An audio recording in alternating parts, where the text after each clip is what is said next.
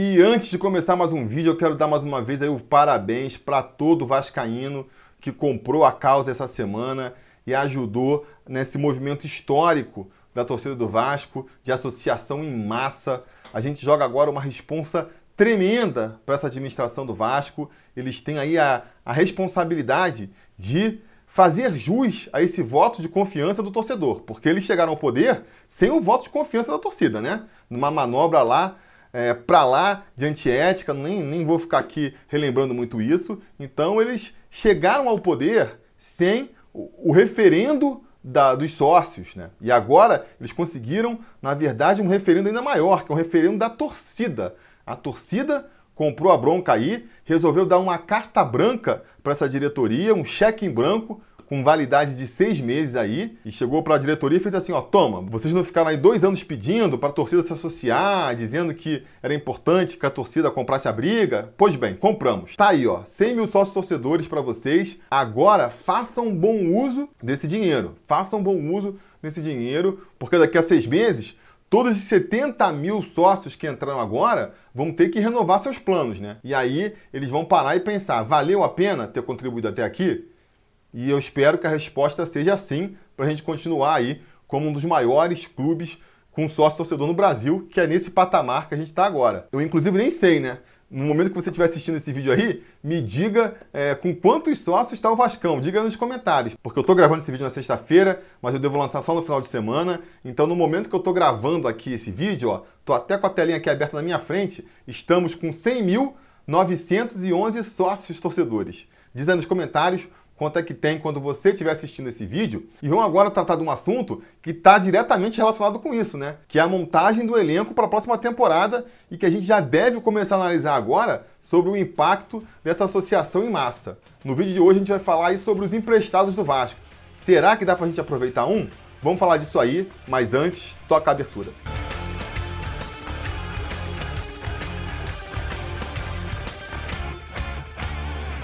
Fala, torcida vascaína, Felipe Tio de volta na área para falar de Vascão. Hoje a gente vai continuar analisando o elenco do Vasco, analisando as possibilidades para o ano que vem, fazendo um balanço do ano que passou.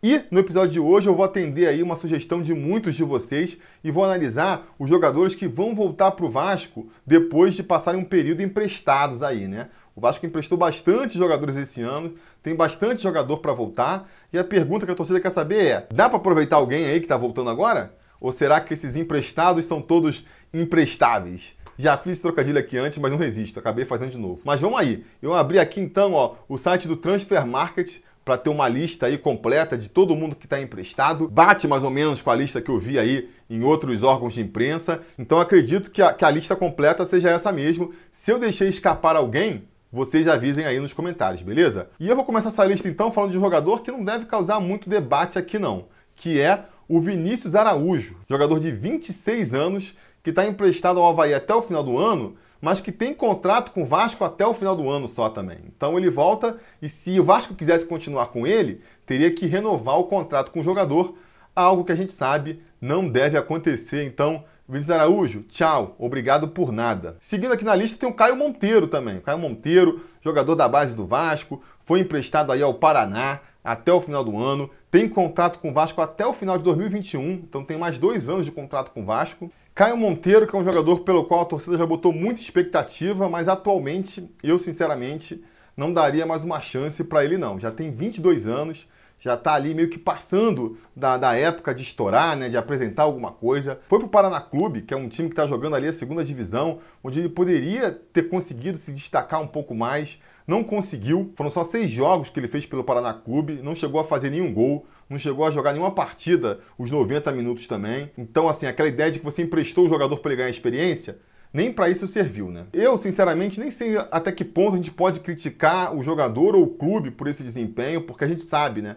O Vasco não empresta jogador pensando em desenvolver melhor o jogador, pensando em aproveitar o jogador no futuro. Normalmente, quando o Vasco empresta jogador, já é uma tentativa de se livrar do cara Essa é a, é, é a, grande verdade. Não vejo uma análise, uma postura do Vasco de não, eu vou emprestar aqui o Caio Monteiro pro Paraná Clube, porque eu sei que no Paraná Clube ele vai ser aproveitado, ele vai conseguir jogar e vai conseguir ganhar experiência. Não, empresta pro primeiro que aparece, a gente não sabe em que condições ele chega na outro clube, se ele tem, por exemplo, uma simpatia do treinador, se o treinador já vê ele com bons olhos ou não, é mais um cara que, pô, quando não tiver mais nenhum outro para escalar, aí eu escalo ele é complicado. Não é à toa que a gente vai analisar aqui todo mundo que foi emprestado e vai ver que muito poucos foram aproveitados. Eu acho que não dá para dizer que é coincidência, né? E nem dá para dizer que é a qualidade do jogador. Não é possível. De todos os jogadores que o Vasco empresta, nenhum é, é bom o suficiente para conseguir se firmar.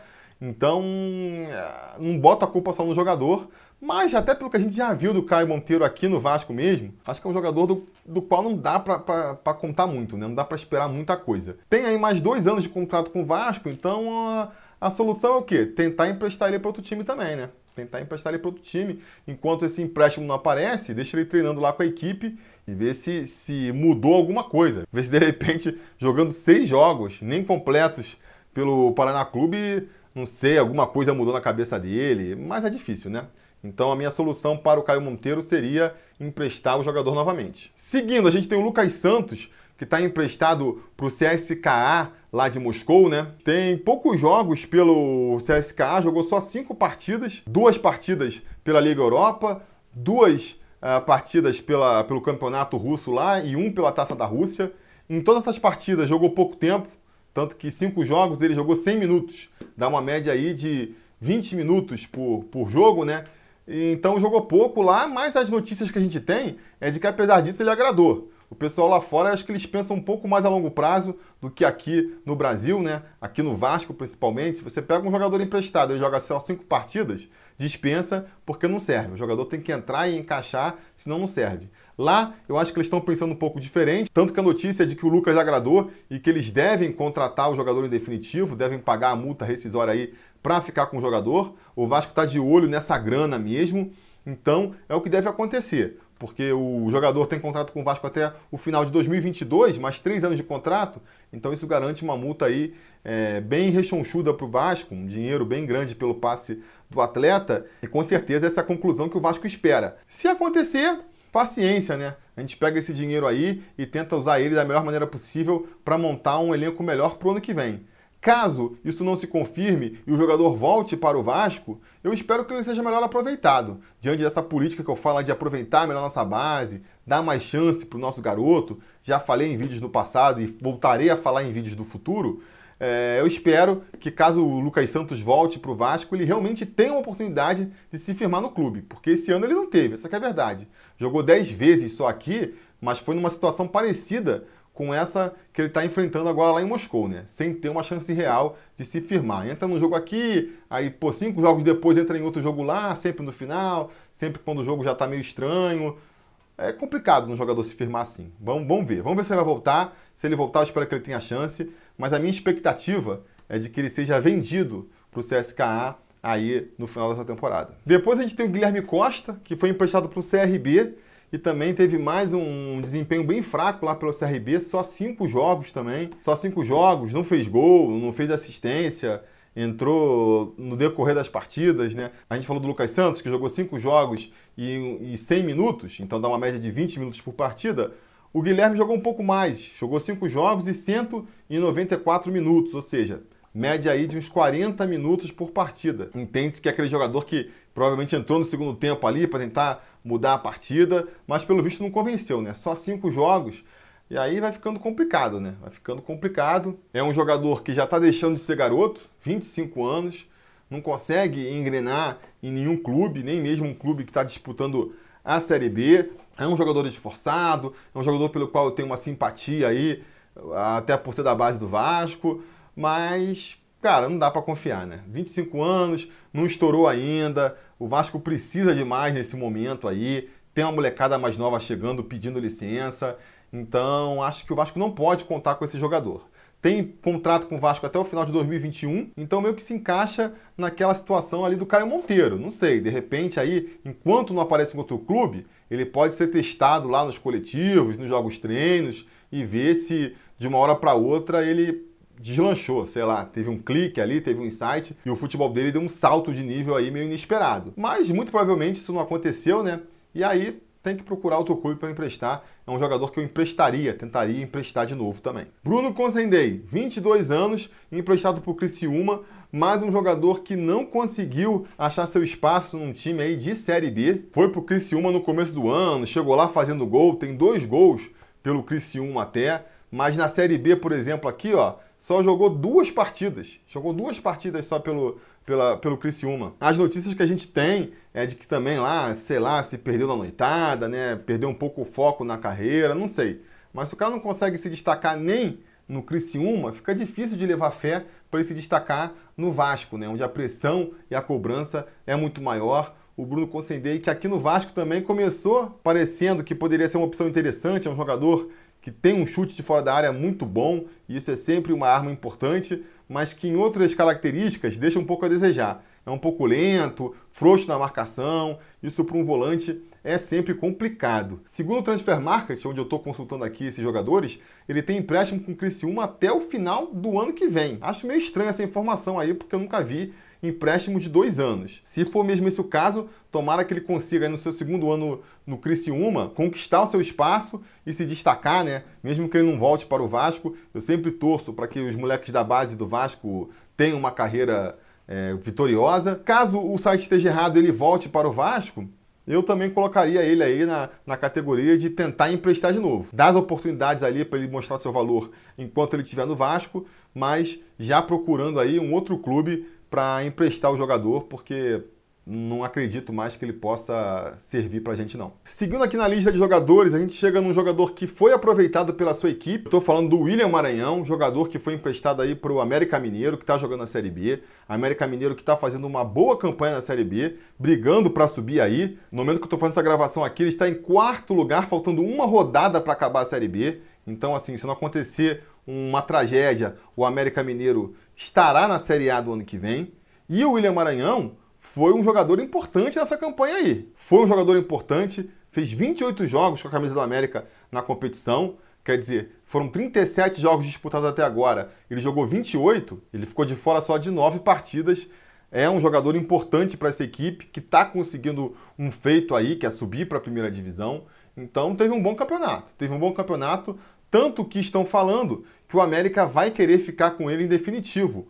O William Maranhão, que tem contrato com o Vasco até 2022. Se isso acontecer, se o América ou qualquer outro clube quiser comprar o William Maranhão e pagar o preço justo aí pelo atleta, ótimo. A gente pega esse dinheiro e investe na montagem do elenco da próxima temporada. Se isso não acontecer e ele voltar para o Vasco, eu acho que o Vasco tem que olhar para ele com carinho sim, sabe? O William Maranhão, eu sei, a torcida detesta, eu sei, eu sou um dos poucos aqui que tento me levantar para defender o William Maranhão, que é um jogador limitado, não discuto isso, mas é um jogador que pode ser valoroso sim num elenco como o do Vasco. Se a gente pegar a posição dele aí, que é de primeiro volante, quem que a gente tem para ano que vem? O Richard muito provavelmente vai ser devolvido para o Corinthians, né? Veio para o empréstimo e muito provavelmente vai ser devolvido para o Corinthians. O Bruno Gomes, para mim, tem tudo para ser o titular da posição, mas a gente sabe, essa posição de primeiro volante é uma posição que tem muita rotação, porque o jogador ele pode ser suspenso por três cartões amarelos, por expulsão, pode se contundir também, é uma posição em que tem muito choque e a possibilidade de contusão com isso aumenta um pouco, então é necessário ter outros reservas. No momento, o Vasco não tem ninguém. Fora o Bruno Gomes, vai ter que puxar outro garoto da base ali para ser primeiro volante mesmo, porque os outros volantes que a gente tem não são originários dessa posição. Raul, Andrei, não são dessa posição, né? Fala-se que o Guarim, se renovar com o Vasco, pode passar a jogar como primeiro volante na próxima temporada, não sei. Sempre pode procurar contratar um outro jogador também. Mas de qualquer maneira, eu acho que seria interessante ter o William Maranhão ali no elenco por uma eventualidade. O Vasco sofreu esse ano até a chegada do Richard, porque não tinha ninguém para escalar de primeiro volante, tinha que estar tá improvisando ali o, o, Raul, e aquela posição não é onde ele fica mais confortável. O Raul cresceu muito de produção quando ele pôde finalmente jogar é, na sua posição de origem, que é como segundo homem de meio campo, chegando mais à frente, chegando mais ao ataque. Então, repito, se o América quiser comprar, ou qualquer outro clube quiser comprar e pagar o preço justo, não vou sentir falta, não vou lamentar, não é para tanto. Mas se isso não acontecer e ele voltar para o elenco, eu não acho que ele tem que ser descartado, não. Eu acho que ele pode ser importante aí na campanha de 2020, como uma peça ali para completar o elenco, como o pessoal fala, né? Seguindo, a gente tem também um menino Matheus Moreste, de 21 anos, que foi emprestado para o Havaí. Eu confesso que eu tinha até esquecido que ele tinha sido emprestado. Quando eu vi aqui no, no Transfer Market, até lembrei, pô, pode crer. Moreste foi emprestado para o Havaí, né? Mas eu nem lembrava. É um jogador que muita gente que acompanha a base diz que é promissor, ou pelo menos dizia que era promissor, né? Eu nunca vi ele jogando pela base. Nas poucas chances que ele teve pelo time profissional, não vi nada suficiente para ter uma opinião mais formada, nem para o bem, nem para o mal. Eu sei que ele foi emprestado para o Havaí e, como tantos outros casos aí, mal teve oportunidade. Jogou só três vezes, um total de 21 minutos, quer dizer, jogou aí uma média de 7 minutos por partida em três partidas. É aquele cara que entra no final mais, sei lá, para atrasar o jogo do que qualquer outra coisa. É, não sei. Eu, eu realmente não sei o que pensar dele. É um jogador novo que não teve grandes oportunidades ainda, então de repente pode ser um talento aí que só está esperando um espaço, uma oportunidade para conseguir mostrar todo o seu valor. Ou não, pode ser mais um jogador aí que não consegue, né? Fazer essa passagem, essa mudança da base para o profissional. A gente sabe que muitos jogadores ficam nesse caminho aí. Ele, segundo o Transfer Market, tem contrato aí até janeiro de 2020, quer dizer, está acabando agora. E aí eu não sei avaliar se valeria a pena o Vasco renovar com ele por mais um ano e dar uma chance ou não. Eu sei o seguinte, se renovar, que dê oportunidade para o garoto. Que dê oportunidade para o garoto no Vasco. Se for para emprestar ele de novo, ou se for para renovar e deixar ele encostado, treinando em separado, tendo duas chances no estadual para nunca mais, aí é melhor não renovar mesmo e deixar ele tentar sorte aí em outro clube. Então, eu não sei me posicionar muito aí sobre o que o Vasco deveria fazer com esse jogador. Vou deixar aí em aberto. Diga nos comentários o que vocês fariam em relação ao Moreste caso vocês fossem aí dirigentes do Vasco da Gama. Seguindo, tem o Rafael Galhardo. Rafael Galhardo foi emprestado ao Grêmio e vai voltar agora para o Vasco. O Vasco renovou com esse traste até janeiro de 2021, quer dizer, tem mais uma temporada pela frente aí com Rafael Galhardo. Para mim, não tem a menor condição de, de, de se aproveitar o Rafael Galhardo na, na, na equipe, tanto pelo que ele apresenta em campo, quanto pelo que ele já fez fora de campo, né? Ele participou lá daquela infame foto lá no, no Chile, provocando a torcida do Vasco, enfim, eu até acho que houve um exagero por parte da torcida, mas não muda o fato de que ele está completamente queimado com a torcida, não tem futebol para remontar seu time, né? Tem 28 anos aí, já passou da fase de conseguir é, estourar na carreira, de jogar melhor do que já jogou. Então, assim, se o Grêmio quiser, porventura, renovar o empréstimo dele, não acho que vai acontecer, pô, renova na mesma hora, entrega de graça se for possível, né? Se aparecer outro clube querendo emprestar ele também, não pensa duas vezes, já empurra ele para frente. Se isso não acontecer, não aparecer nenhum otário, um outro clube aí querendo o jogador, né? Eu, esse aí eu botaria para treinar separado mesmo. Nem se aproximar do, dos outros jogadores, porque a gente sabe, né? Se você tem um jogador no elenco, mais cedo ou mais tarde ele vai acabar aparecendo no time titular e a gente não quer ver isso. Então, Rafael Galhardo eu botaria treinando em separado. Um jogador que está listado aqui no Transfer Market como ainda vinculado ao Vasco e eu nem sabia que estava é o Jomar, o zagueiro Jomar, né, com 27 anos já. Diz aqui que ele está emprestado ao Oriente Petroleiro da, da, Bolívia, mas ele não chegou a atuar pelo Oriente Petroleiro. Não diz também até quando seria o contrato com o Jomar. Enfim, acho que aqui é um erro do site, né? Se eu não me engano, o Vasco já não tem mais nenhum vínculo com o Jomar. Mas caso ainda tenha, caso ainda tenha contrato com o Jomar até a próxima temporada, o que eu repito, acredito que não seja o caso, aí é tentar emprestar de novo ou deixar treinando separado, não tem a menor condição, ainda mais com os bons zagueiros que o Vasco tem no elenco, né? Tanto no elenco principal quanto para subir aí dos júniores, não faz nenhum sentido tentar pensar em dar oportunidade para o Jomar ainda. Caso ele ainda tenha contato com o Vasco, tem que ficar treinando em separado mesmo. Nos aproximando do final da lista aqui, nós temos o Luiz Gustavo, que eu achava que o contrato dele acabava agora no final do ano, mas não. O contrato dele vai até o final do ano que vem.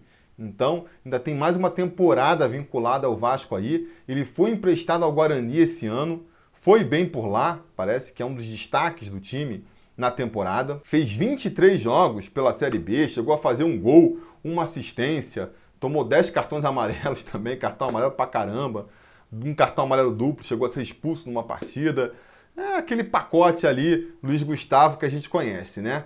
Repito, parece que ele agradou no Guarani, então espero que o Guarani queira renovar o empréstimo com ele. deixa ele lá no Guarani até o final do ano, quando acaba o vínculo dele com o Vasco, e aí ele segue a sua vida, né? Mas caso o Guarani não queira renovar com o jogador e ele volte para o Vasco, eu botaria ele treinando em separado também. Até aparecer um outro clube para emprestar, eu botaria ele treinando em separado. Não vale a pena deixar de dar oportunidade para um garoto da base aí, um eventual garoto da base, seja na zaga, seja jogando como lateral direito ali, para dar mais uma oportunidade para o Luiz Gustavo, que já tem 25 anos, já não é mais nenhum garoto, e mostrou na temporada do ano passado que é um jogador muito valoroso, esforçado, realmente doa tudo em campo, isso é, é um mérito dele, mas muito limitado tecnicamente, né? Muito limitado tecnicamente, e eu não estou querendo mais ver esse tipo de jogador no Vasco, não. Então, se ele voltar para o Vasco, deixa treinando separado. Entrando aqui no final da lista, a gente chega nos goleiros, e aí tem dois goleiros bem diferentes, né? Dois goleiros em situações bem diferentes, eu diria. Um é o Gabriel Félix, tem 24 anos, tem contrato com o Vasco até fevereiro de 2021, então mais uma temporada de contrato com o Vasco aí, e foi emprestado ao São Bento. Gabriel Félix, que fez oito partidas pelo São Bento, sofreu 12 gols e ficou duas partidas sem tomar gol, então nas seis partidas em que ele tomou gol, ele tomou uma média ali de dois gols por partida. Chegou a tomar um cartão amarelo também. São Bento aí, que participou da Série B, mas foi rebaixado para a Série C. E, cara, o Gabriel Félix, pelo que a gente já viu aí dele no Vasco mesmo, é um goleiro muito limitado. Muito limitado. Já tem 24 anos, já tem uma certa idade. O Vasco tem um bando de goleiro bom na base aí para subir, um bando de goleiro que o pessoal diz que é promissor, né? Não faz nenhum sentido tentar aproveitar o Gabriel Félix, que é no máximo um cara gente boa, né? A melhor qualidade dele que a gente viu foi ser camarada do Max Lopes. Foi o maior destaque que ele teve no Vasco. Então, é, se não conseguir emprestar ele aí para esse último ano de vínculo com o Vasco, treinar em separado. Tem que botar ele para treinar em separado. Caso bem diferente do último nome dessa lista aqui, que é o Jordi. Jordi, que tem 26 anos, Contrato com o Vasco até o meio de 2021, quer dizer, mais um ano e meio de vínculo com o Vasco aí, e que você sabe, né? Se você está acompanhando um pouco da Série A aí, você sabe, foi emprestado até o final do ano para o CSA, onde se firmou como titular, fez até o momento 26 jogos, ficou 9 partidas sem sofrer gols, mais dos jogos em que sofreu gol aí, foram 17, sofreu 34 gols, uma média de 2 gols aí por partida nos jogos em que sofreu gol. Se for pegar o desempenho completo ali, dá 1,3 gol por partida para uma equipe que está sendo rebaixada, que a gente sabe tinha pouca qualidade técnica, então sofria muito ataque dos adversários. Eu acho uma boa média, eu acho que é um dos destaques do campeonato aí, com certeza um dos destaques do CSA no campeonato. Tomou muito cartão amarelo também, né? Vale esse destaque aqui, cinco cartões amarelos. Para goleiro é uma média alta. Tem mais umas estatísticas interessantes aqui, ó participou de 71% dos jogos do CSA, agarrou 33% dos pênaltis que chutaram contra ele, uma média boa de defesas de pênaltis. E é um goleiro que eu sempre gostei, cara. É um goleiro que eu sempre gostei. Eu acho que ele sofreu muito pela época em que ele foi ter oportunidade no Vasco. Ele começou a ter chance no Vasco em 2014, 2014, 2015, como reserva ali do Martin Silva. E eu acho que ele subiu muito novo para o Vasco e numa época ali pós 2013, né, que foi o ano que a gente foi rebaixado com aquela trinca de goleiros terríveis. Então a cobrança e a pressão e os olhos em cima dos goleiros do Vasco estava muito grande. Tá até hoje.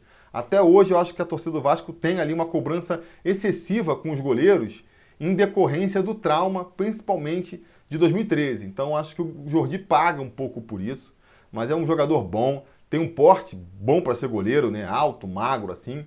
Então, acredito que ele deveria ter uma oportunidade. Voltando para o Vasco, de todos que a gente comentou até agora, o único que eu realmente gostaria de ver sendo aproveitado no Vasco no ano que vem é o Jordi, como eventual reserva ou até, quem sabe, né, titular no lugar do Fernando Miguel. Esse não é o vídeo para falar de reforço, a gente vai falar mais para frente, mas eu, a princípio, não contrataria goleiros para o Vasco no ano que vem. Acho que está longe de ser a posição mais carente do Vasco. Então acho importante a gente reservar o dinheiro aí para posições mais críticas do elenco. E eu acho, cara, que o Jordi poderia até barrar mesmo o Fernando Miguel, quem sabe. Acho que ele precisa pelo menos ter oportunidade, né? Ter oportunidade de ter uma sequência como titular pelo Vasco para mostrar aí o seu valor, para mostrar se tem cacife para poder ser goleiro titular do Vasco da Gama. Enfim, encerramos aqui então a lista de jogadores que voltarão por empréstimo no final desse ano. Como vocês podem ver, não crio grandes expectativas, não acho que pode vir grandes reforços aí é, desses jogadores emprestados. O máximo que dá é para pegar um ou outro aí para compor o elenco, para ajudar a fazer um elenco forte. Se a gente for disputar principalmente a Sul-Americana no ano que vem, é importante não só ter um time bom, como ter um elenco bom, né? Porque vai ser uma temporada bem mais desgastante do que essa última aí, onde a gente basicamente só disputou o Carioca e o Campeonato Brasileiro. Enfim, vamos ver como a coisa anda, vamos ver aí como a diretoria vai se posicionar em relação a esses jogadores. Assim que tiver novidade sobre isso, a gente volta aqui para comentar também. A gente volta também no futuro fazendo mais análises sobre o elenco e projetando o futuro. Então, se você quer ter uma análise mais específica sobre uma situação ou outra, não deixe de dar sugestão aí nos comentários. Dê sua opinião também sobre esses jogadores, quem você acha que deveria ficar, quem você acha que deveria ser emprestado. Vocês sabem, a, a discussão continua aí embaixo. E no mais, é aquele pedido de sempre, né? curtir o vídeo, assinar o canal caso ainda não tenha assinado, ligar o sininho de notificações para ser avisado sempre que tiver vídeo novo por aqui e ficar ligado porque a gente volta aí a qualquer momento falando mais do nosso Vascão. Beleza? Tá combinado? Então tá combinado. A gente vai se falando. A realização desse vídeo só foi possível graças ao apoio inestimável dos conselheiros do Sobre Vasco. Ajude você também ao Sobre Vasco continuar no ar, se tornando um apoiador em apoia.se barra Sobre Vasco ou sendo um membro do canal aqui no YouTube.